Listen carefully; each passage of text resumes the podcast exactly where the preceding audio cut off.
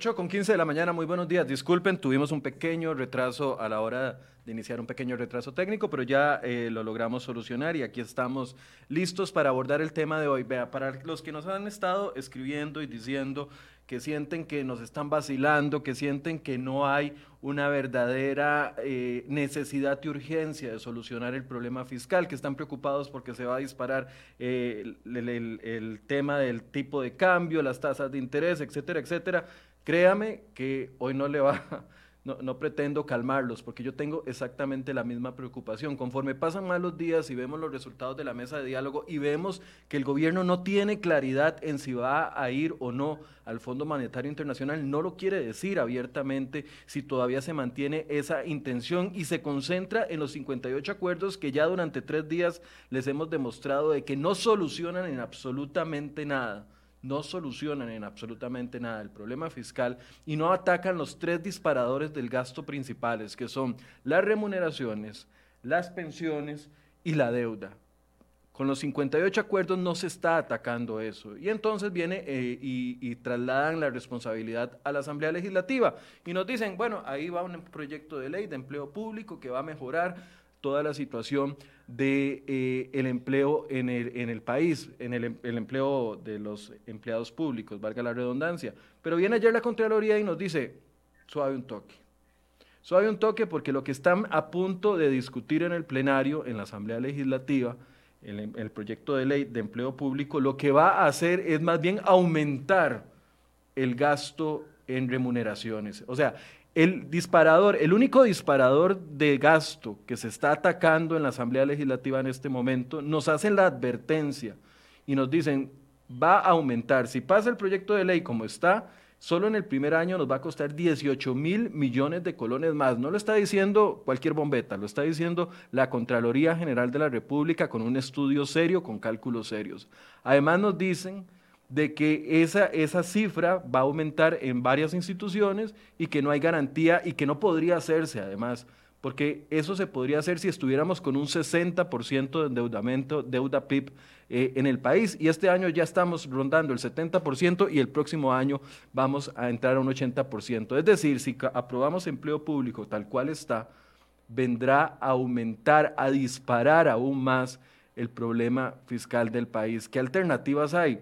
Bueno, hoy queremos hablar con don Roberto Thompson y con el diputado también, Pedro Muñoz, don Pedro Muñoz, para poder ver qué proponen ellos en el tema de empleo público, porque han estado impulsando un proyecto de ley alternativo al que se está discutiendo en la Asamblea Legislativa, a ver si este verdaderamente soluciona el problema. Vamos a hablar con ellos, le doy la bienvenida a ambos. Gracias por acompañarnos y por tener la paciencia de esperarnos con este pequeño problema que tuvimos al inicio. Eh, don Pedro, buenos días. Muy buenos días. Yo pensé que iba a comenzar don Roberto por ser mayor que yo, pero bueno, eh, vamos a romper el protocolo me da mucho gusto saludarlos para hablar de este tema tan serio. Yo coincido plenamente con su introducción. El proyecto de empleo público que está en la corriente legislativa, que proviene del gobierno, es más atolillo con el dedo. Es otra tomada de pelo. Es algo que no resuelve que tiene un nombre muy bonito, que tiene una apariencia muy bonito, muy bonita, un nombre muy bonito, pero que si vamos al fondo nos damos cuenta que no va a resolver el problema. No solamente por el tema que usted mencionó en, en relación con el informe de la Contraloría, sino con muchos otros temas más. Y me atrevo a decir que no solamente no resuelve, sino además que empeora y viene a trastocar y violar el Estado de Derecho. Pero como no se vale solo criticar, no, se, no solo se vale tener un espíritu crítico desde la oposición, el diputado Roberto Thompson y yo trabajamos en conjunto para ofrecer una alternativa de verdad, seria y de verdad. Y para y para que se entienda que no estamos en politiquería, en lugar de hacer lo tradicional, que es presentar el proyecto a la Asamblea Legislativa para que a lo mejor duerma el sueño de los justos, nosotros, don Roberto y yo, tomamos ese texto y lo contribuimos a la mesa convocada por la Asamblea de Trabajadores del Banco Popular para que ahí sea revisado, para que ahí sea esculcado, para que ahí se reciba un escrutinio. Además, este texto que nosotros presentamos ya lo habíamos construido escuchando empáticamente a los sectores, a los empresarios, a abogados, a economistas, a sindicatos. Fue el proceso de construcción más enriquecedor y más fabuloso que yo he tenido en mi vida. Pero además es un texto que está siendo contribuido a esa mesa por diputados de dos fracciones distintas, en una señal de que lo que estamos buscando es una solución país y demostrarle al país sobre todo que sí podemos construir soluciones políticas aún en un momento difícil, aún en un momento asiago. Como decía el filósofo y el poeta costarricense Isaac Felipe Azofeifa, nunca está más oscuro que cuando va a amanecer. Y por eso el diputado Thompson Chacón y yo trabajamos en esta iniciativa y se la contribuimos no a la mesa convocada por la Asamblea de Trabajadores del Banco Popular, sino al país. Es, un, es una propuesta técnica y es una propuesta que además tiene seso político, lo digo sin ninguna modestia. Muchas gracias darle la, palabra, ahorita vamos a ahondar en el proyecto de ley, voy a darle la palabra a don Roberto para que haga una introducción, pero después, antes de entrar a ese proyecto de ley, yo quiero hablar del panorama general un poquitito con ustedes, por lo menos 10 minutos, pero eh, a ver, don Roberto, eh, bienvenido, gracias por acompañarnos. Eh, muchas gracias, Michael. A usted un saludo a la distancia, a don Pedro y a todos los que nos escuchan y nos ven. La verdad es que eh, usted lo ha enfocado bien, eh, a falta de ruta clara del gobierno, a falta de este, sentido de urgencia en resolver una serie de problemas que estamos afrontando y que nos puede conducir a una situación mucho más complicada de la que hemos venido viviendo, pues en la Asamblea Legislativa estamos tratando de generar opciones que realmente le den respuesta a todos estos retos que tenemos por delante. Yo leía hoy la prensa y veía la obstinación del gobierno y de algunos diputados de gobierno de ir adelante con un proyecto este, de ley marco de empleo público que ha tardado muchos años en estructurarse, del cual, de lo cual se ha discutido muchísimo tiempo en este país. Este, eh, un proyecto que ha sido calificado incluso por algunos sectores como un ornitorrinco eh, jurídico, que, no, eh, que fue devuelto eh, en un par de ocasiones, incluso por la Comisión de Gobierno y Administración de la Asamblea Legislativa, por no tener este, el suficiente contenido, por errores sustanciales de, de forma y de fondo eh, y que ha venido siendo este, trabajado a partir de parches, de la buena voluntad, debo decir, de los diputados de oposición, de la comisión, porque hay que reconocer lo que han hecho un esfuerzo por tratar de enmendarlo, pero que no va para ninguna parte. Este es uno de los este, aspectos fundamentales que el país tiene que enfrentar, pero tiene que enfrentarlo con una visión de, eh, de mucho más amplia, mucho más integral, porque lo que estamos eh, eh, intentando construir la Costa Rica eh, del futuro, lo que queremos de nuestro país. Y eso pasa en gran parte porque el Estado actúe como, una, como un instrumento de desarrollo, pero también que resuelva eficientemente los grandes problemas que tienen los costarricenses. Y dentro de ese marco, el tema del empleo público es fundamental. Las regulaciones del Estado con sus funcionarios, con sus empleados, es un tema que se discutió incluso desde la Asamblea Nacional Constituyente y hubo una enorme discusión al respecto. Y este proyecto de gobierno tiene errores fundamentales, tiene inconstitucionalidades, tiene problemas de aplicación. De eso vamos a hablar en adelante, pero... Eh, como dice don Pedro, más allá de criticarlo, más allá de señalarlo, más allá de decir que la Asamblea Legislativa no puede irse a un receso sin aprobar el proyecto, lo cierto del caso es que estamos dando una alternativa que queremos que realmente sea valorada, que ha minimizado la fracción de gobierno, que ha minimizado el, propio gobierno, pero que realmente es una solución seria De manera que aquí no se trata nada más de salir a la prensa decir, hay que aprobarlo antes de irnos al receso, vamos en carrera porque esto urge. Hay que hacerlo bien. Y eso es lo que estamos nosotros empeñados en hacerlo. Y por eso el proyecto todavía no ha sido presentado a la espera de que, como dice don Pedro, sea analizado por distintos sectores, desde los empresarios eh, representados en la UCAEP hasta los sindicatos eh, que están en la mesa de trabajadores del Banco Popular. Nosotros esperamos que realmente esto se vea con la seriedad que le estamos dando. Ahora, señores, yo, les quiero plantear la, perspectiva mía y la perspectiva de muchos ciudadanos. Vea, estamos en una situación tan complicada porque tenemos una tormenta de mensajes por parte de las diferentes fuerzas políticas y por parte del gobierno. Nos, han, nos dijeron, y el problema está identificado, y, por favor Federico, póngame el gráfico para poder partir no de, de un árbol, sino del bosque general. Ese, eso que vemos ahí es el grave problema un faltante de dinero del 8.8% del PIB para el solo para el próximo año. Y eso de la izquierda es la solución propuesta en la mesa de diálogo. 1.67. Si a esto le ponemos cifras y a esto le ponemos números para que ustedes se lo imaginen un poco, el gráfico grande, el alto, el preocupante, asciende a 5.200 millones de dólares que no tenemos. No los tenemos para el próximo año.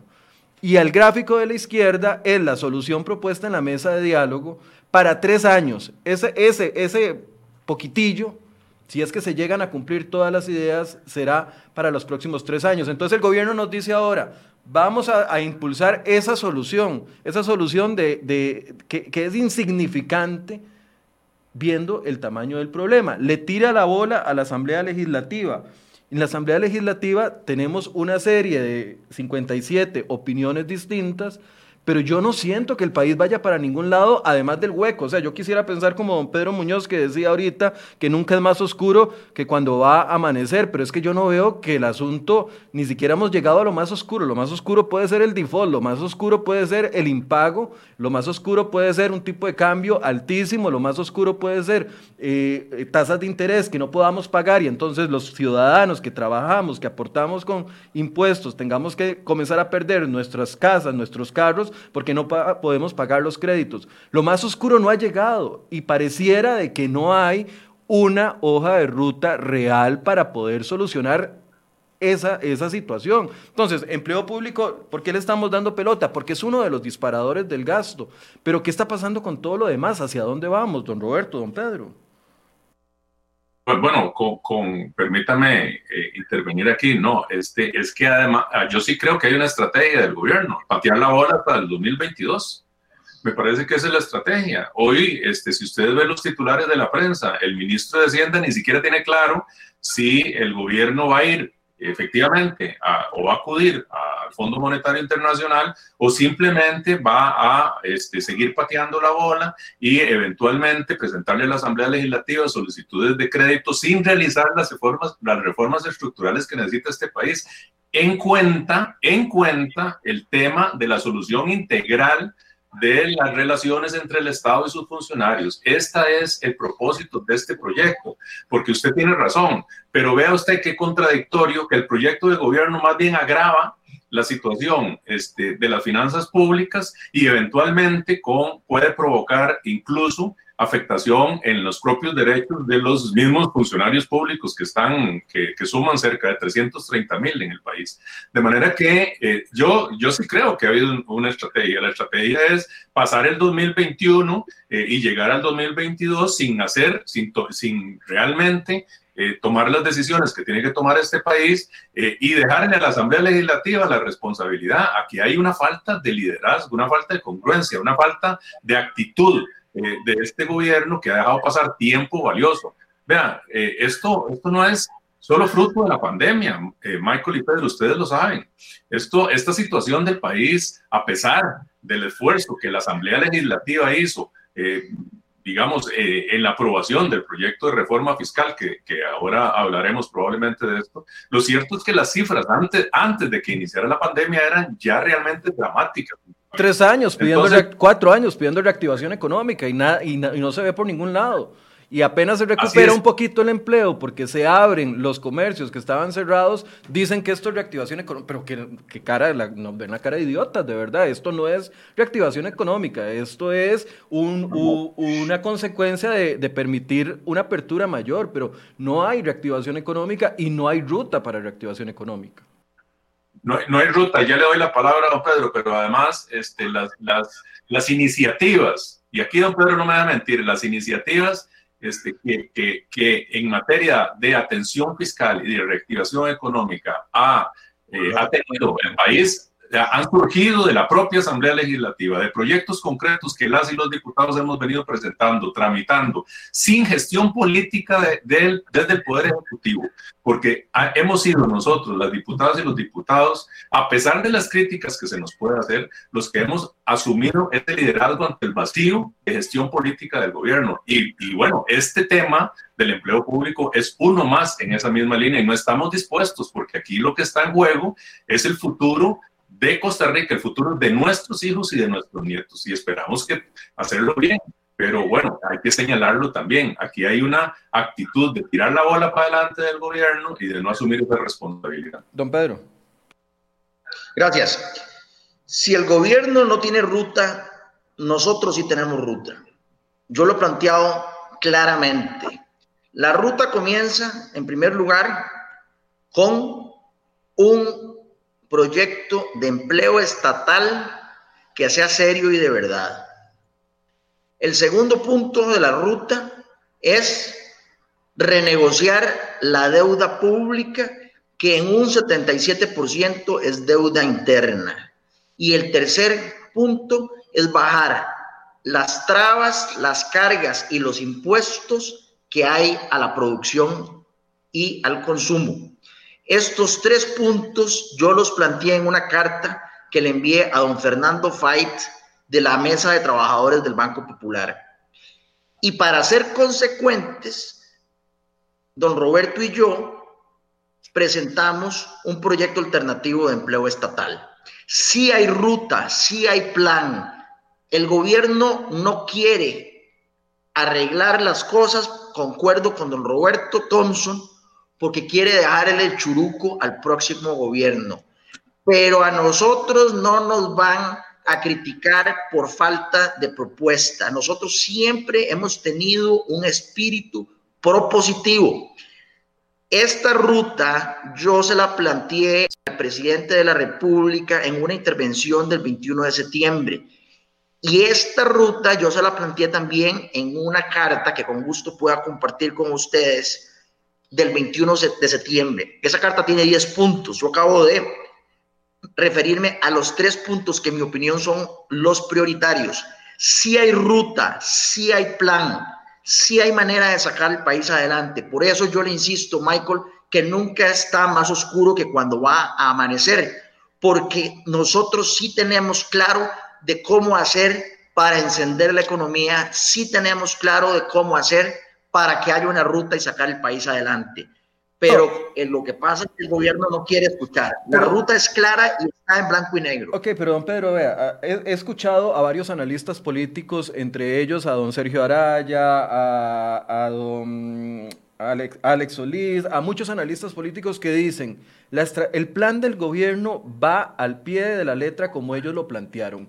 Uno, se les estaba incendiando el rancho completamente previo a las mesas de diálogo, con bloqueos en las calles. El presidente eh, tiene el, historial de la UPAT en, esta, en este año, el, tema de la pandemia, los cierres.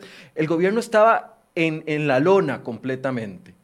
Logró hábilmente el gobierno establecer la mesa de diálogo vendiéndonos la idea a nosotros y a ustedes. Es que, digamos, nosotros los ciudadanos no tenemos tanta voz como las tienen ustedes en la Asamblea Legislativa que podrían generar mayor peso. Pero bueno, nos venden la idea de que la mesa de diálogo es, eh, es la panacea para llegar a un acuerdo, para ir al Fondo Monetario Internacional. Ahora el gobierno ni siquiera se le ocurre hablar del Fondo Monetario Internacional. El ministro de Hacienda no se atreve a decir de que vamos a ir al Fondo Monetario Internacional. Ok, si esa es la, la posición, está bien. Lograron 58 acuerdos que no solucionan nada. Y para los que me están diciendo, pregúnteles por la gasolina. Vean, yo no voy a gastar tiempo en preguntar por un tema que es meramente politiquero, porque la gasolina de los diputados, a mí no me importa si se las dejan o se las quitan, los 500 litros hoy o mañana, pero eso no va a mover la aguja para nada, eso es un distractor completo. Entre las otras medidas, el impuesto a la lotería, la venta de la cartera de CONAPE, ya CONAPE se está oponiendo, el ahorro en, en, el presupuesto, eso ya, ya, ya estaba. O sea, nos venden que esa es la solución y, no va a solucionar absolutamente nada. Le tiran a la Asamblea Legislativa el churuco, como dicen popularmente, porque a partir del primero de diciembre la agenda es del gobierno. Yo lo que me temo es que a ustedes se los están vacilando, como nos están vacilando a nosotros, en estos ocho meses se van a ver solo esos acuerditos de los 58 acuerdos de la mesa de diálogo y en ocho meses, cuando, cuando pase esto y ya el gobierno estemos en campaña política, ya, ya, ya se nos fue. Ya se nos fue el año, se nos fue el tiempo y no solucionamos absolutamente nada. Y lo que dicen los analistas es que el gran logro del PAC es mantenerlos a ustedes en la oposición divididos, es mantenerlos a ustedes en la oposición distraídos con ciertos temas para que no se logren acuerdos y no haya una verdadera oposición fuerte que pueda impulsar el país adelante. ¿Qué opinan ustedes de eso? Le doy, don Roberto, ¿me da permiso? Adelante. Gracias. Por supuesto que el gran logro político táctico del gobierno ha sido mantener a la oposición dividida y por eso estamos unidos aquí don Roberto Thompson y yo para mandar un mensaje de que la oposición sí se puede unir y que más bien quienes han estado entregados al gobierno los vamos a exponer, quiero decir, quienes han estado entregados al gobierno de la oposición. Así que, por supuesto que la ruta política hacia adelante pasa por unir a la oposición de verdad. Y por eso, insisto, estamos don Roberto y yo acá en un esfuerzo país. Quiero decirle además, Michael, y a todos, a todos quienes nos ven y nos escuchan, que además la otra falacia es que estamos viendo ese cuadro suyo. Yo quiero volver a su cuadro, Michael. Ese cuadro nos, nos pinta una Ahí está, ahí está el cuadro. Ese cuadro, ese cuadro nos, nos pinta una foto de un momento muy pequeño. El enfermo es tan está tan grave, está tan enfermo, está en cuidados intensivos, que lo que tenemos que hacer es un programa, un plan a 5, 6, 7, 8, 9, 10 años para sacar al enfermo del problema en el que se encuentra. Esto no se ha dicho y no se le ha dicho al país y no se le ha explicado. Entonces, incluso las, la respuesta de la Contraloría es una respuesta que cuantifica un problema en un año o en dos años. El, el, el, análisis que hay que hacer es qué medicina hay que darle al enfermo hoy para que en el proceso de 5, 6, 7, 8, 9, 10 años se recupere y, algo fundamental, para luego poder ir a hablar con los acreedores para que nos resuelvan nuestra carga financiera, que es la que nos está ahogando en este momento. Y vuelvo al punto anterior de don Roberto Thompson. Lo que el gobierno quiere es patear la bola y dejarle ese problema de estabilizar al enfermo al próximo gobierno. Y lo, ahora lo único que lo están dejando patear la bola con la división que hay en la Asamblea Legislativa, don Pero ustedes lo están dejando patear la bola. Sí, señor, y por eso es que nos juntamos don Roberto Thompson y yo y estamos haciendo un esfuerzo para que el gobierno no patee la bola. Esto lo estamos diciendo dos diputados de dos fracciones importantes y nosotros estamos trabajando para lograr esa cohesión en un proceso que viene hacia adelante. Usted tiene toda la razón, tenemos que unirnos los diputados de oposición. Lo que se vio esta semana, yo lamentablemente estoy eh, en cuarentena fuera de la Asamblea Legislativa. Lo que se vio esta semana es un ejemplo, cómo las fracciones de oposición lograron hacer un recorte que el gobierno había a toda costa intentado de boicotear y bombardear desde la eh, Comisión de Hacendarios y desde el plenario. Y usted vio cómo se dieron los votos y cómo sí, la oposición, usted vio cómo la oposición pudo hacer algo muy importante. Y ya la oposición había rechazado un presupuesto extraordinario y ya le había rechazado un préstamo del BID al gobierno. Es decir, la oposición sí puede articularse y sí puede articularse para hacer una oposición responsable. Y, aquí, usted está diciendo claramente cuál es el reto que tenemos hacia adelante. Y aquí incorporo a, don Roberto, que sé que también quiere referirse a esto, pero es que pongamos el tema de, de ejemplo del recorte del gasto. El recorte del gasto yo lo tengo clarísimo, es un logro de la oposición de Liberación Nacional y de la Unidad Social Cristiana y de los otros partidos que se unieron. Hay que destacar el trabajo de doña Silvia Hernández, hay que destacar el de Ana Lucía Delgado, que aunque no les gusta cómo habla Ana Lucía Delgado, pone las puntos sobre las IES. Pero vea qué hábil es el PAC que logró venderle al país que ese recorte que ustedes están haciendo y por el que ustedes lucharon como oposición es un logro de ellos de la mesa de diálogo. Por eso es que yo les digo que los vacilan.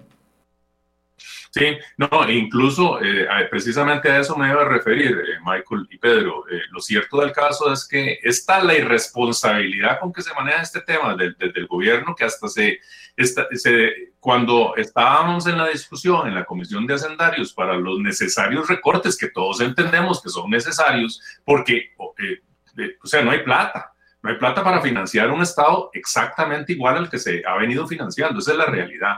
Y cuando se estaba en esta discusión en la Comisión de Asuntos Hacendarios, el PAC, el gobierno, desde Casa Presidencial, diseñó una estrategia para que los sectores para que los sectores atacaran a la oposición, atacaran a nuestros diputados, nos acusaran de estar este, cercenando programas fundamentales en el país en materia de cultura, en materia ambiental, en otra serie de materias, organizaron toda una estrategia desde Casa Presidencial para dejarnos a nosotros como los que estábamos este, paralizando el país, cuando todos sabemos que realmente era necesario este recorte. Cuando vino el, tema del presupuesto este, extraordinario, como dice don Pedro, eh, en el siguiente presupuesto extraordinario, el gobierno eh, pretendió utilizar el ahorro que se había eh, establecido y por el que se había luchado en, logrado por el canje de, deuda, de deuda para, cara por más barata, recuerden ustedes, por casi 50 y pico mil de millones de colones, pretendió nuevamente utilizar ese ahorro para financiar gasto corriente. Si no es por la oposición que le rechaza ese presupuesto, si no es por la oposición que evita que eso se diera, este, e, evidentemente hubiera seguido la fiesta. Es que hay una completa irresponsabilidad, una falta de conciencia acerca de lo que está pasando. Y, y, yo, yo pongo eso de ejemplo porque este, ahora que estamos discutiendo este tema de empleo público, también lo cierto del caso es que don Pedro y yo comparecimos en la última sesión a la Comisión de Gobierno y Administración para advertirle a los compañeras y compañeros eh, que esta situación se va a dar también en el tema de empleo público. Vea lo que dice la Contraloría General de la República. Está el le pongo el gráfico, le pongo el gráfico de la Contraloría para que ya entremos en materia en esto y les dejo para el final una, una pregunta que tenía más, pero para que entremos al tema de empleo público, por favor el gráfico de la Contraloría, eh, donde la Contraloría advierte que el actual proyecto de ley, eh, a como está eventualmente lo que generaría es, en lugar de ahorro inmediato, eh, sería más bien un aumento de gasto de 18 mil millones para el otro año. 18 mil millones que no tenemos, un hueco enorme, le vamos a agregar un, una palada más para que el hueco se haga más grande, don Roberto, perdón que lo interrumpí. Claro, porque, este, en el proyecto dictaminado se establece eh, un plazo eh, obligatorio para que todos los funcionarios que hoy están con un salario compuesto se pasen al salario eh, global. Eh, y entonces, por supuesto que no se consideran estas cosas, sí, porque el gobierno ni siquiera tiene esas cifras. ¿Cómo es posible que el gobierno no le pregunte a la Contraloría General de la República, que es el órgano que tiene la información técnica, cuál va a ser el impacto en materia de finanzas públicas, si estamos precisamente trabajando por corregir esas distorsiones? Entonces, eh, aquí es uno de los grandes temas que nosotros hemos venido señalando. Eh, y, vea qué casualidad, que la Contraloría General de la República nos dice, este, a la hora de, argumentar, que este, este tema, del, que es un, un gran tema, que no puede afectar derechos adquiridos de los trabajadores, pero tampoco puede tener un impacto tan agresivo en materia fiscal, mucho menos en este tiempo, nos dice la Contraloría que este proceso tiene que ser un proceso que, que lleve, dice, debe ser una transición sostenible y gradual a partir de una medida razonable para lograr una verdadera reforma al régimen de empleo público. Y fíjese lo que dice, le voy a leer lo que dice el artículo 31 de nuestra propuesta. Dice, aquellas personas servidoras públicas que previo a la entrada en vigencia de la presente ley se encontraban laborando bajo la modalidad de salario compuesto, tendrán la opción de trasladarse voluntariamente al esquema de salario global la Dirección General del Servicio Civil reglamentará el traslado del salario compuesto al salario global para que se haga de manera justa, ordenada, paulatina, eficiente y transparente en el uso de los recursos públicos. Obviamente, esta es una consideración, es decir, el texto que nosotros propusimos mucho antes de esta advertencia y la Contraloría ya contempla esa, esa gradualidad necesaria porque tenemos que trabajar en las dos líneas. Esto es una, un reordenamiento del, del, funcionamiento del Estado, pero que no puede causarle ni perjuicios a los trabajadores actuales, ni tampoco un impacto como el que ya está señalando la Contraloría en materia de finanzas públicas, mucho menos en este momento. Entonces, aquí el, primer, el, el, primer cambio que hay entre el proyecto de ley que avanza en la Asamblea Legislativa y el que ustedes proponen es este, este problema que advierte la Contraloría. ¿No sería un transitorio eh, abierto que podría abrir ese otro hueco de 22 mil millones de colones solo para el próximo año? Para ir ya entrando en materia. Claro, precisamente por eso lo abordamos. Vamos a ver, eh, probablemente don Pedro se va a referir a eso, pero el, cambio fundamental, eh, eh, hay varios cambios fundamentales, pero uno de ellos es generar instrumentos a la dirección del servicio civil para que sea la dirección del servicio civil fortalecida, la que pueda eh, coordinar y dirigir precisamente todo el esquema de empleo público y no trasladarlo a un órgano político eh, como el Ministerio de Planificación. Ahí está un gran tema que se ha querido ocultar y que tiene una gran trascendencia si esto fue discutido desde la constituyente 1949, cuando nuestros constituyentes legislaron y en el artículo 191 de la constitución política establecieron un órgano independiente eh, que no fuera politizado, que no fuera afectado por el gobierno de turno o influido por el gobierno de turno, para precisamente regular todas las relaciones entre el Estado y sus servidores. Entonces, aquí hay un tema de fondo que también es un tema de este, que no se ha querido poner en evidencia, que es que el proyecto del gobierno traslada toda esa responsabilidad a un órgano político, que al final es el Ministerio de Planificación. Por cierto, bastante cuestionado últimamente en esta administración, en donde se ha visto que el Ministerio de Planificación eh, eh, particularmente en el caso de la UPAD, ha jugado un rol bastante desteñido y, este, y ha tenido una participación, digamos, cuestionable. Entonces le vamos a trasladar a ese, a ese ministerio toda la responsabilidad del empleo público. No, para eso los constituyentes establecieron un órgano independiente que es el, el, servicio civil. Ese es uno de los primeros cambios. El otro es el tema de, el, de, esa transición que tiene que ser ordenada y paulatina, como lo dice la Contraloría General de la República, al esquema de salario eh, global. Pero bueno, voy a dejar a don Pedro también para que siga adelante con otros, otros aspectos del proyecto. No, entrémosle, a, a, eso del Mideplan, porque me interesa mucho. Porque... No, no. Michael, perdón, perdón. Es que los dos puntos están conectados. Sí, pero quiero hacerle una pregunta primero, don Pedro. a, mí me dicen que la rectoría del Mideplan eh, eh, sobre el, tema de empleo público no es nada nuevo, sino que ya estaba desde la ley de fortalecimiento de las finanzas públicas. Así es, así es, así es pero ese, ese tema no es tan importante. Déjeme volver, yo le prometo volver a ese punto. Porque usted es una No es importante para usted, para mí sí es importante, pero yo le doy la cortesía de su punto. Ahorita, ahorita volvemos, ahorita volvemos, vean. Póngame, póngame el, el, gráfico de la Contraloría. Es el último, el que usted puso. Entonces, vea, vea lo siguiente.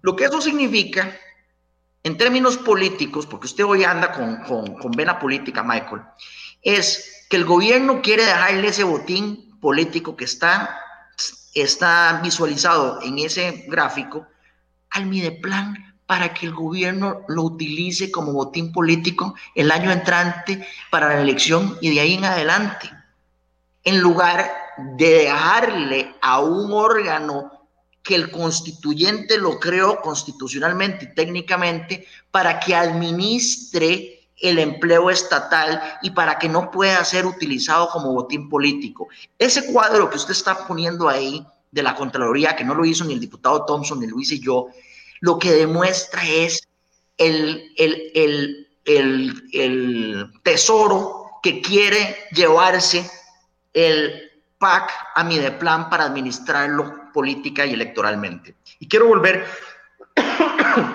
y quiero volver al tema de que esto se tiene que resolver paulatinamente en un plazo de 10 años. Por eso el proyecto nuestro, y hace muy bien el diputado Thompson, cuando dice que el proyecto nuestro habla de una transición paulatina, pero es una transición paulatina administrada por un órgano independiente con carácter constitucional que es el eh, que es el servicio civil. Y ahora voy a su pregunta. Don Pedro, ¿le devuelven usted la rectoría al servicio civil?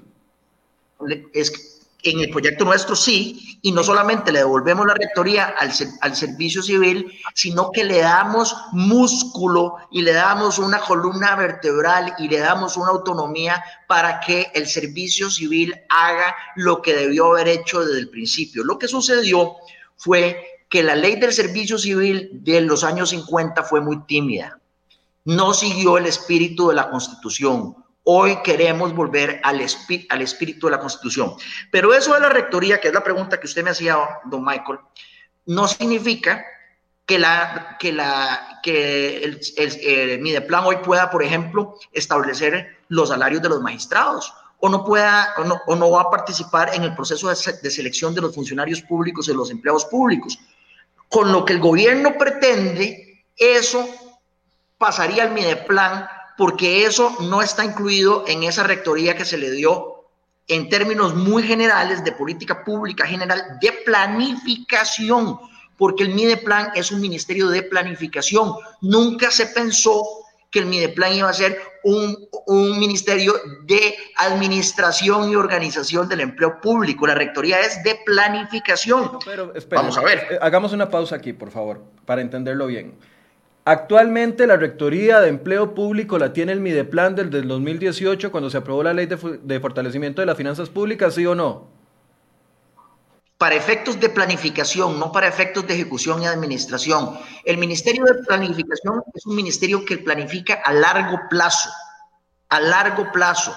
Por ejemplo, dentro, dentro de lo que el ministerio debería estar haciendo, es presentando una ley de empleo público seria y de verdad. Eso estaría dentro de la puede seleccionar ni establecer rangos de... Ok, actualmente ese es el panorama. La ley que está en la Asamblea Legislativa a punto de discutirse cambia ese panorama y le da más poder al Mideplan para que pueda meterse en contrataciones.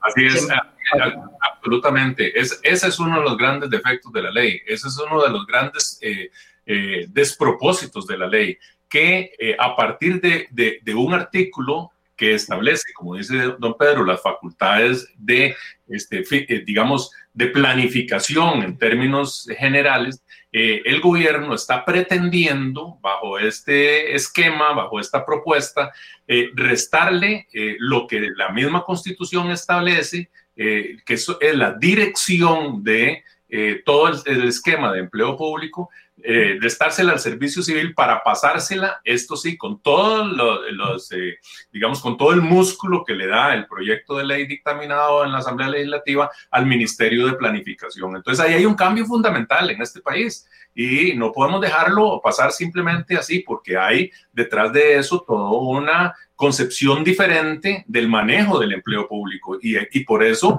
eh, yo insisto, desde la constitución de 1949 se estableció cuál iba a ser el órgano independiente y hay una enorme discusión, en eh, está en las actas de la constituyente. Eso no se ha cambiado, así está. Eh, y este, hay, hubo una enorme discusión respecto a quién tenía que coordinar, dirigir y establecer las condiciones de contratación entre el Estado y sus servidores. Bueno, el proyecto del gobierno tiene eso, que además, a juicio nuestro, como abogados que somos, eh, es, una, eh, es un vicio de este, constitucionalidad que probablemente si el proyecto se aprueba así va a ser determinado por la propia sala constitucional.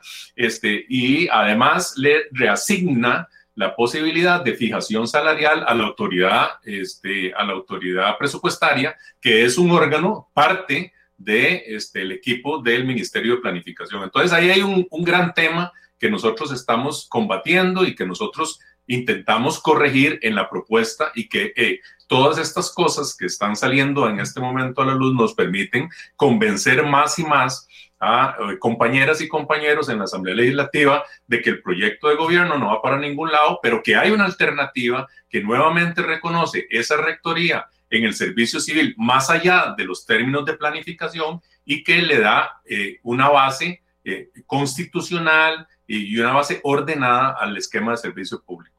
Ok, ya llevamos dos, dos, diferencias fundamentales entre el proyecto de ley que está a punto de discutirse en la Asamblea Legislativa versus el que ustedes eh, proponen. El tema del paso ordenado y organizado de los actuales eh, eh, funcionarios públicos para, al salario global para que eventualmente no se nos arme otro hueco fiscal más grande y el tema de la rectoría y el fortalecimiento del servicio civil. ¿Qué otro cambio fundamental ven ustedes entre lo que está discutiéndose y entre lo que ustedes proponen?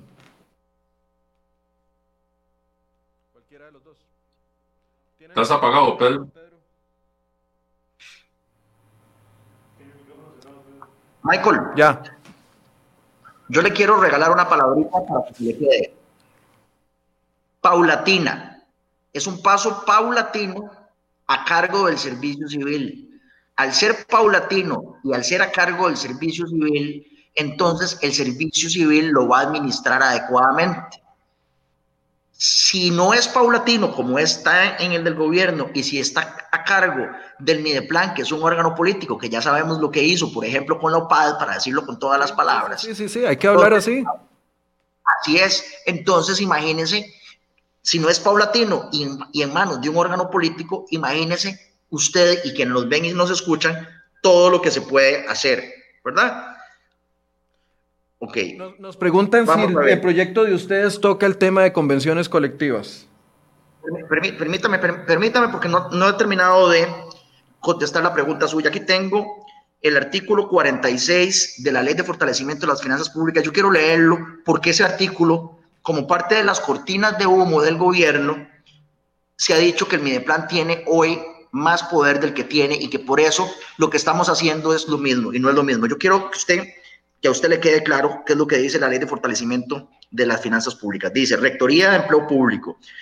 Toda la materia de empleo del sector público estará bajo la rectoría del ministro o la ministra de Planificación Nacional y Política Económica, quien deberá establecer, dirigir y coordinar las políticas generales, la coordinación, la asesoría y el apoyo a todas las instituciones públicas y definir los lineamientos y las normativas administrativas que tienda a la unificación, simplificación y coherencia de empleo en el sector público, velando que instituciones del sector público respondan adecuadamente a los objetivos, las metas y las acciones definidas.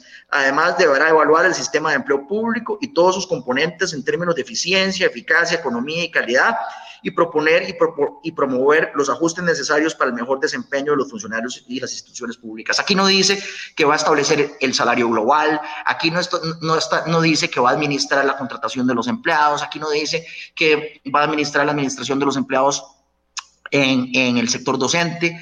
Hoy el proyecto del gobierno amplía tremendamente esas atribuciones generales. ¿Qué podía hacer naturalmente el Mideplan bajo esa, esa norma? Lo que podía hacer era precisamente formular un proyecto de empleo público serio y de verdad.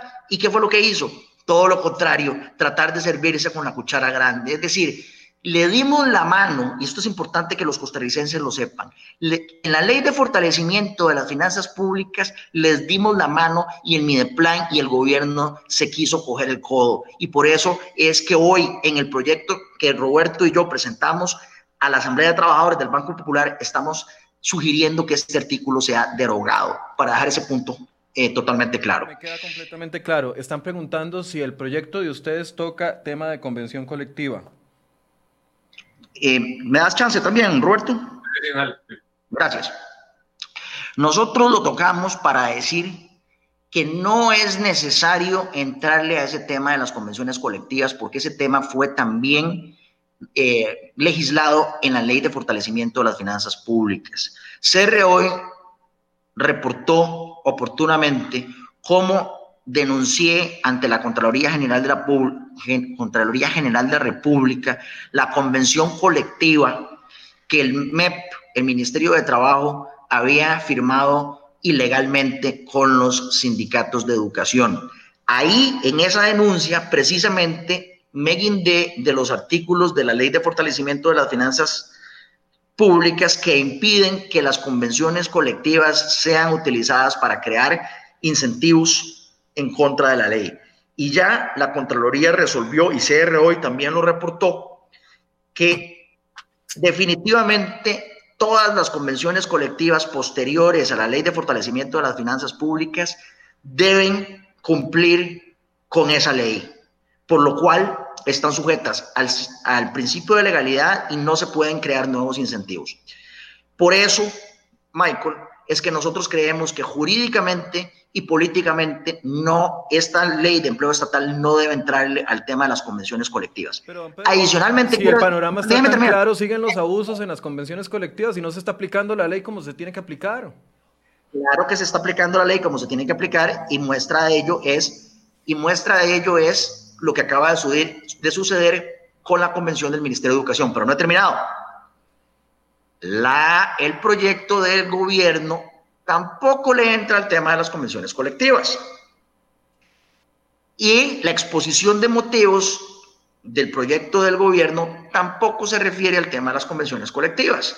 El proyecto dictaminado no se refiere al tema de las convenciones colectivas. Y no se puede incluir tampoco nada en ese proyecto porque la exposición de motivos no lo permite. Entonces, si vamos a comparar manzanas con manzanas, ninguno, de, los de los dos ninguno de los dos. Sin embargo, nosotros sí estamos explicando por qué jurídicamente no es necesario, pero no solamente es una explicación jurídica teórica, sino que por eso yo fui a la Contraloría y por eso denuncié y por eso ya la Contraloría como órgano contralor de los temas presupuestarios ya dijo que iba a estar vigilante de que se cumpliera con la ley de fortalecimiento de las finanzas públicas.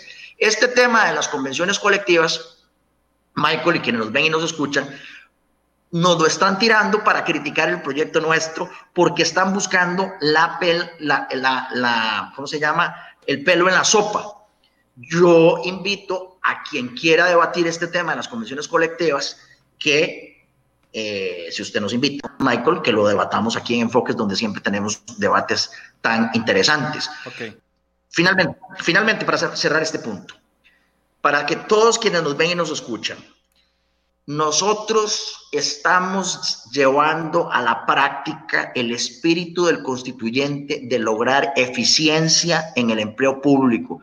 Esa palabra está literalmente en el artículo 192 de la Constitución Política. Nosotros estamos buscando una eficiencia real y verdadera en el empleo público.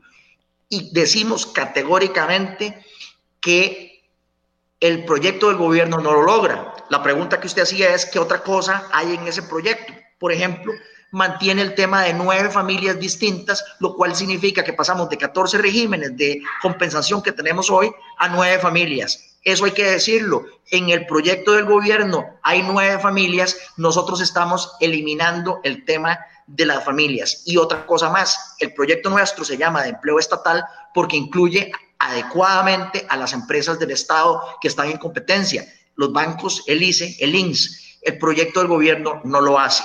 Nosotros buscamos eficiencia y, en todo el empleo estatal y por eso también incluimos a las compañías eh, estatales que están en competencia y por eso eliminamos las nueve familias que el proyecto del gobierno mantiene. Don Roberto, ¿usted quiere destacar algún otro punto del, del proyecto? No, no, tal, tal, vez, Michael, yo lo único que quisiera insistir en, en, porque yo sé que este tema de las convenciones colectivas es un tema que, pues, que ha estado, digamos, en discusión, eh, siendo un instrumento que está establecido en términos generales. Roberto, un, un, mensaje de Roberto Marchena que nos dice, pero es que lo de las convenciones colectivas, el mismo don Rubén Hernández Valle eh, dice que es necesario incluirlo en el proyecto de empleo público. Sí, bueno, eh, vamos a ver, lo que nosotros hemos dicho, este, y en la exposición de motivos del proyecto lo dice está, eh, eh, precisamente, es que en, en temas de convenciones colectivas ya hay una regulación clara La regulación se dio en la Ley de Fortalecimiento de las Finanzas Públicas, donde se estableció que en términos de convenciones colectivas tienen que ajustarse a la ley. y no pueden excederse. El problema de las convenciones colectivas evidentemente no ha sido un problema del instrumento como tal, es el abuso que se ha, que se ha hecho de ellas. Y eso lo tenemos todos los costarricenses absolutamente claros. Y en eso se ha venido trabajando, pero ya hubo legislación dictada al respecto. Eh, que regula y establece sus límites, tanto así que, como lo dice don Pedro, la Contraloría General de la República, y ustedes lo reportaron, ha sido contundente en el tema de la última convención firmada en materia salarial por el Ministerio de Educación Pública, en donde ha quedado absolutamente claro que no puede exceder los parámetros que establece la ley y esa ley ya está dictada.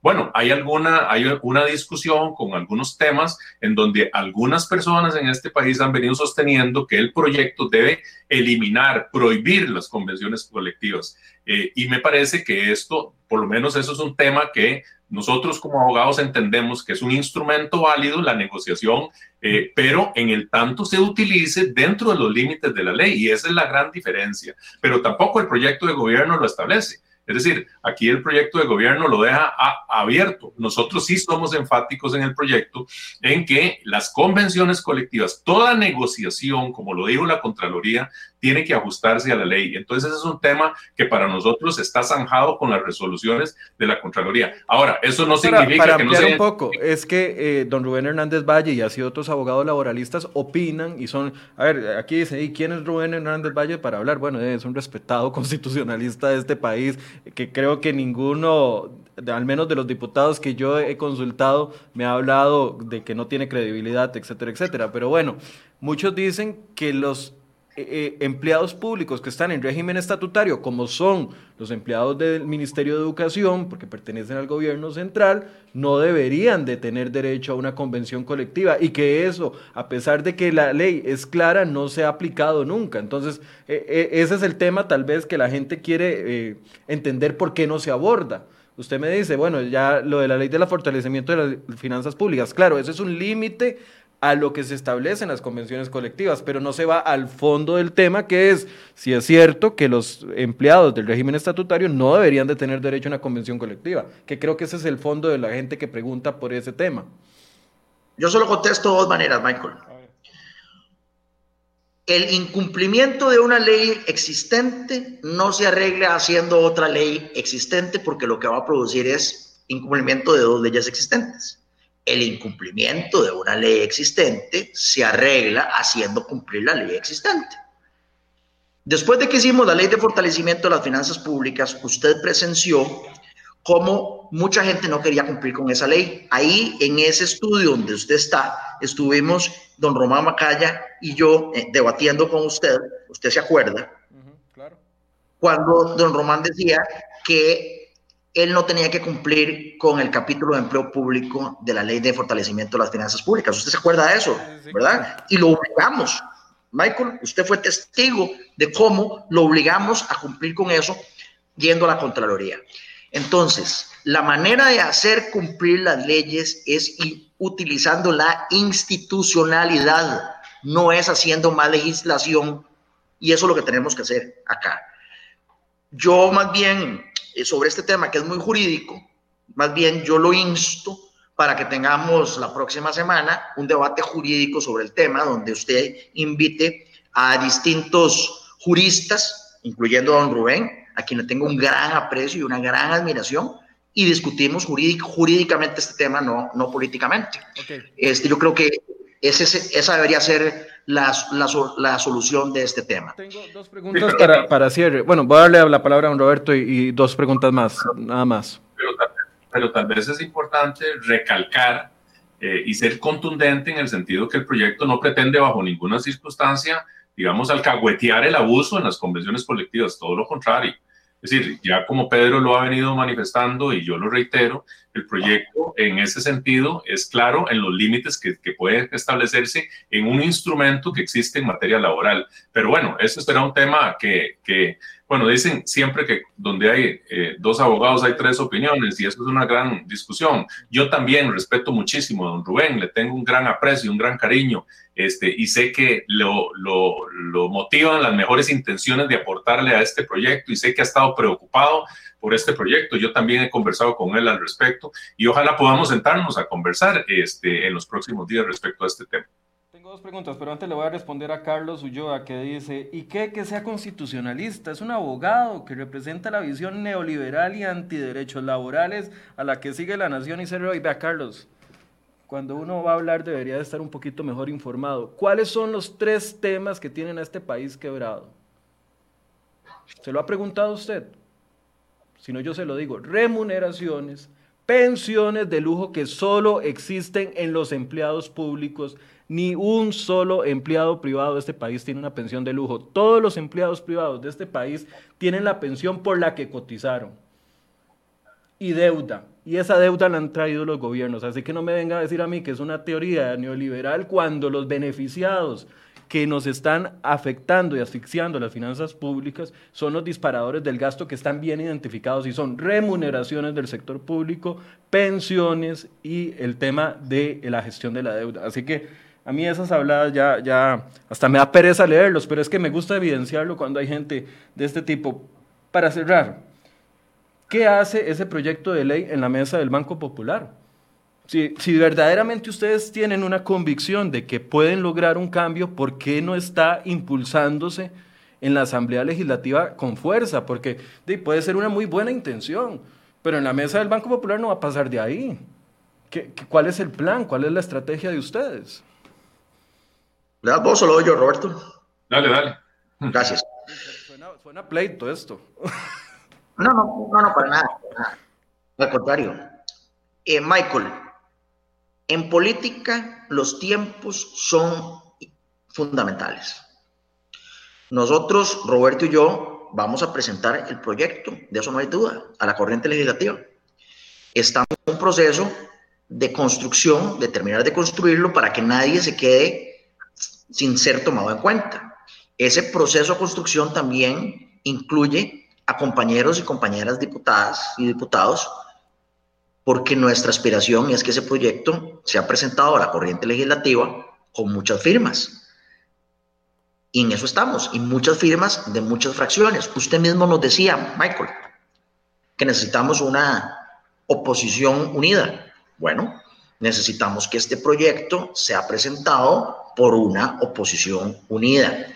Porque no solamente el proyecto es importante para resolver un tema estructural del país, sino que también el proyecto es importante para decirle a los costarricenses que sí se puede hacer buena política, que sí podemos construir y que sí, en efecto, nunca está más oscuro que cuando va a amanecer, porque Costa Rica puede más. Entonces, eso tenemos que lograrlo, lograr un consenso, ese es el propósito, lograr un consenso para que ese proyecto llegue, fuerte a la corriente legislativa. ¿Se han puesto un plazo o, cómo va a funcionar? Porque, a ver, ya el otro está, y de hecho ahorita tenemos noticia de última hora que nuestro compañero Carlos eh, Mora está gestionando y es que el, el diputado Víctor Morales Mora está diciendo que si el tema de las de, de, que advirtió la Contraloría ayer podría ser eh, o generar problemas, entonces en el proyecto de ellos lo podrían sacar y entonces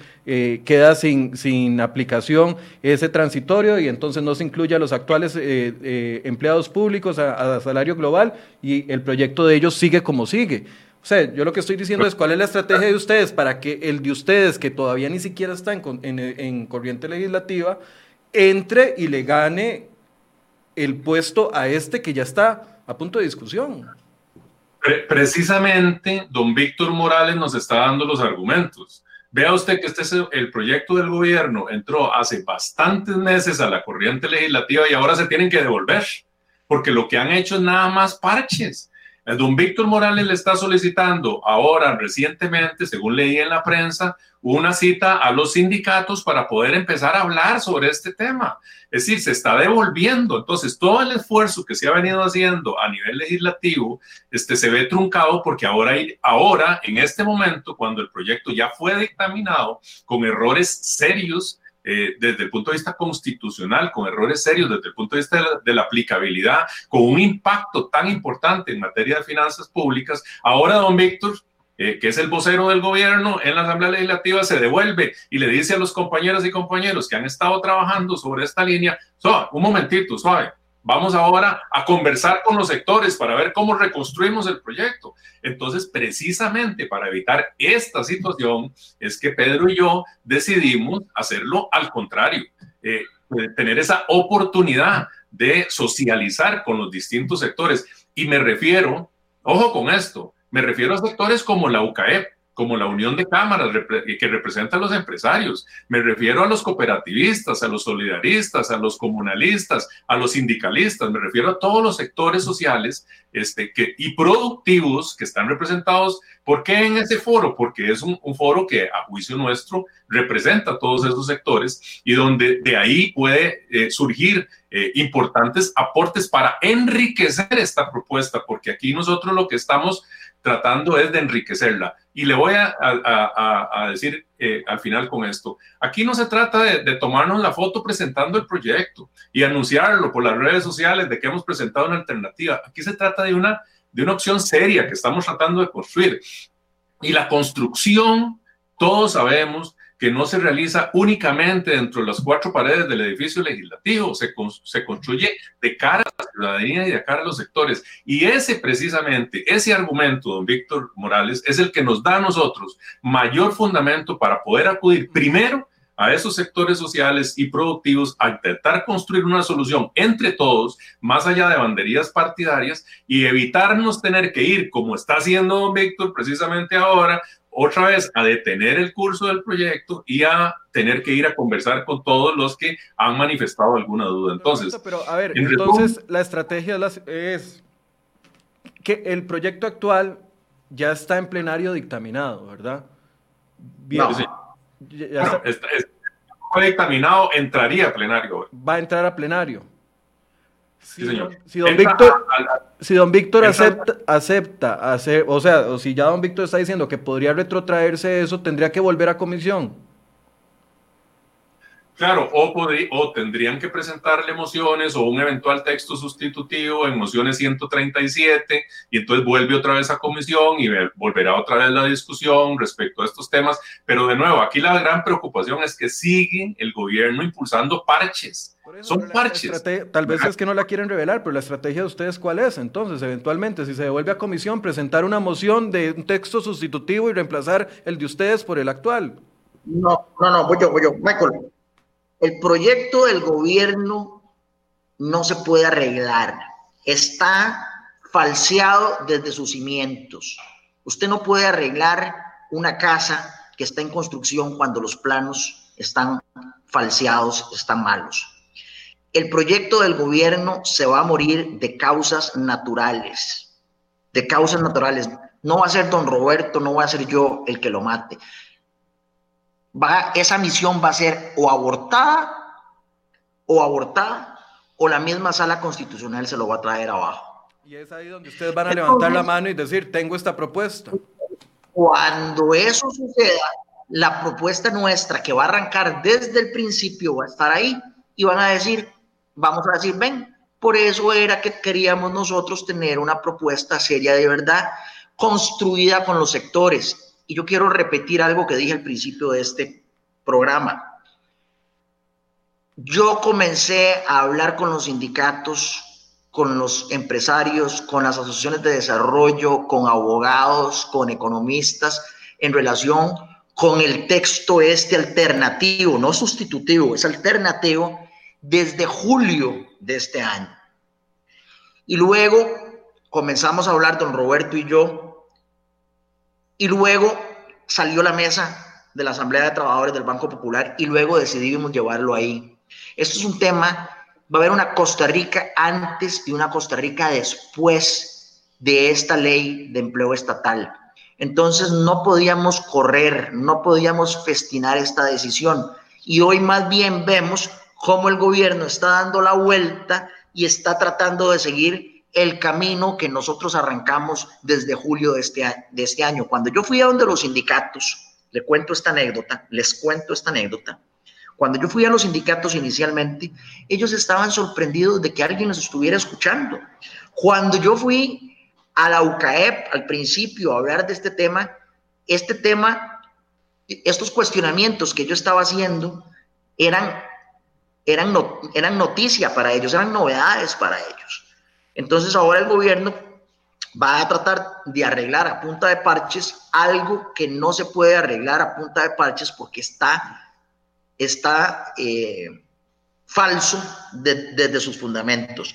Como yo dije en la comisión, tratar de arreglar ese ornitorrinco jurídico es equivalente a arar en el mar. No se puede arar en el mar, tampoco se puede arreglar el proyecto del gobierno porque está falseado en sus fundamentos, en sus bases. Eh, eh, y tal vez ya para terminar, Michael, nada más ah, para Hagamos una conclusión cada uno. Don Roberto, si gusta usted primero. Sí, para, tal vez este, para concretar, este, sí, efectivamente nosotros estaremos presentando el proyecto en los próximos días ya formalmente.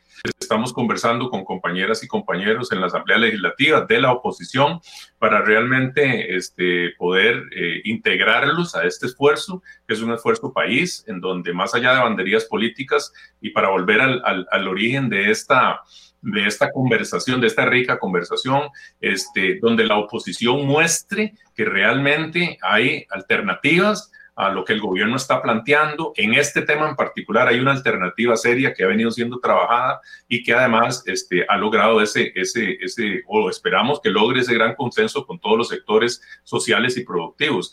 Eh, y bueno, ciertamente sí, eh, la Asamblea Legislativa tiene que asumir este, de una vez por todas ese liderazgo, pero no para sacar cualquier cosa, no porque tengamos que este, evitar irnos al receso y simplemente votarlo y ya, porque tiene que definirse, es porque tenemos que hacerlo bien, porque de esa responsabilidad nosotros tenemos eh, que rendir cuentas y sobre todo este, eh, depende el, el, presente y el futuro del país. El gobierno sigue y seguirá, a nuestro juicio, pateando la bola. Hay un vacío de liderazgo. Nosotros tenemos la responsabilidad de sumar ese vacío. Y en este caso, en este caso en particular, lo estamos haciendo a través de esta propuesta. Hay muchos otros temas en que hay que discutir, ¿verdad? Por supuesto. Eh, muchos otros temas como los, de reforma del Estado que se ha quedado, como los de la reingeniería de la deuda que se ha quedado, como los de recortes del gasto que se han quedado. Pero bueno, esto pretende poner, digamos, un aporte importante, o ser un aporte importante en ese esfuerzo que tenemos que hacer todos y yo espero que podamos avanzar en los próximos días. Muchas gracias, Mike, por la, por la invitación y muchas gracias a don Pedro por la oportunidad de compartir. Don Pedro, adelante. De nuevo, soy optimista, Michael. Yo soy realista en el análisis y en el diagnóstico que usted hace, pero soy optimista de que podemos y vamos a sacar la tarea. Vamos a sacar una ley de empleo público, mejor dicho, de empleo estatal seria y de verdad. Y por eso tomamos la ruta despacio porque voy con prisa, con cuidado, hablando con los sectores y ahora también hablando con los compañeros y compañeras diputados. Lo que ya sabemos es que el gobierno es un experto en dar a tolillo con el dedo. Nosotros no vamos a dejar que en este tema y en esta ocasión el gobierno le vuelva a dar a tolillo con el dedo a todos los costarricenses. Vamos a hacer una ley de empleo público seria y de verdad. Ese es nuestro compromiso porque Costa Rica puede más. Bien, gracias al diputado Pedro Muñoz y al diputado Roberto Thompson por compartir este espacio con nosotros esta mañana. Eh, gracias y vamos a, a, tomarle la palabra para volver a, a, plantear el tema. Hoy habíamos invitado a don Víctor Morales Mora, eh, quien nos había ofrecido hace un par de semanas que quería hablar del tema. Yo le eh, lo pospusimos porque teníamos otros temas adelante. Eh, el día era hoy y don Víctor no nos aceptó lamentablemente hoy para poder compartir con los diputados sus impresiones sobre este eh, proyecto. Mañana vamos a hablar con el gobierno. A ver qué nos dice el gobierno. Mañana vamos a tener a un vocero de gobierno aquí hablando sobre el tema de las soluciones que ellos proponen y si verdaderamente están o no pateando la bola. Todo pareciera indicar que sí o que no. Y quiero decirles algo para cerrar. Los ciudadanos, los ciudadanos, nosotros los ciudadanos, debemos de estar muy pendientes de lo que sucede en la Asamblea Legislativa en los próximos meses. Estamos a menos de 11 meses de que inicie la campaña política, pero para algunos partidos ya la campaña política inició y las propuestas que se vayan a discutir en la Asamblea Legislativa tenemos que analizarlas muy bien porque muchas de ellas, algunos diputados, no, estoy hablando de ninguno en particular, ni los que no están hoy aquí sentados en la mesa, ni los que están, de ninguno algunos diputados y algunos partidos políticos saben que en el sector público, que en los empleados públicos hay un montón de votos. Hay un montón de votos que pueden eh, cargarse a su favor. Y, recordemos lo que ha pasado en las últimas elecciones, de, los últimas, de las últimas dos veces, de las últimas tres veces. No es que ganan por mayoría al principio, lo que están buscando es meterse en una segunda ronda. Y este empleo, esta ley de empleo público es una ley a la que hay que ponerle el ojo, porque los partidos políticos aquí están viendo votos, votos. Algunos partidos políticos no están viendo arreglar el problema fiscal. Algunos partidos políticos no están viendo soluciones para que usted no, vaya, no llegue a perder su casa si suben las tasas de interés o para que el tipo de cambio se mantenga bajo y usted no pague su préstamo. Algunos ni siquiera están viendo eso. Están viendo cómo no quedarle mal a los empleados públicos porque saben que ellos sí votan y hay un montón del sector privado que no sale a votar y, se adhiere al, al abstencionismo.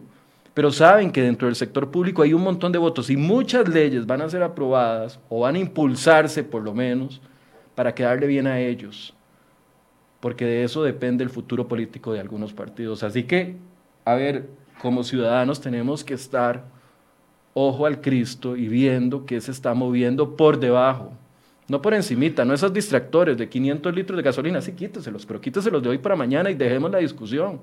No hagamos un problema de eso. Aborto, o sea, aprendamos de lo que vivimos en las últimas dos elecciones. Las consecuencias de nosotros no habernos concentrado en los temas de interés de todos los ciudadanos y habernos concentrado en temas de interés de algunos partidos políticos nos tienen en la quiebra prácticamente en este momento. Y vean, no hay soluciones. No hay soluciones y el afectado va a ser usted, porque al final de cuentas van a terminar pagando y vamos a terminar pagando. Don Pedro, ¿me permite terminar, don Pedro? Al final, al final vamos a terminar pagando, y ese es mi gran temor, vamos a terminar pagando más impuestos, porque eso es lo que les interesa. Así que yo les hago esta reflexión si usted no opina igual que yo, tiene todo su derecho. Si usted opina igual que mi persona, puede, eh, no sé, abonar a la discusión. Pero yo desde la experiencia que tengo como, como periodista, la poca experiencia que tengo como periodista y las conversaciones diarias que tengo con todos los actores políticos, me hacen ver un panorama que me, me preocupa muchísimo. Y hay que ver cuáles leyes van a ser botín político o caballo político para el próximo gobierno. Y ya se están frotando las manos algunos. Así que abramos los ojos. Gracias a don Pedro, gracias a don, a don Roberto eh, que nos acompañaron. No me estoy refiriendo a ellos, me estoy refiriendo a los partidos políticos en general. Y creo que nosotros como ciudadanos debemos de pasar de quejarnos tanto de todo a tomar acciones y a ver estas cosas. Es responsabilidad mía como ciudadano ver que se está haciendo en la Asamblea Legislativa y cuestionarlo y aplaudirlo cuando está bien. Ojalá que podamos tener eso. no, no, le doy más palabra a don Pedro y a, don Roberto porque si no nos quedamos aquí hasta las 10 de la mañana. Muchas gracias por habernos acompañado, gracias a ustedes por su compañía y vamos a seguir en Enfoques mañana a las 8 de la mañana. Buenos días.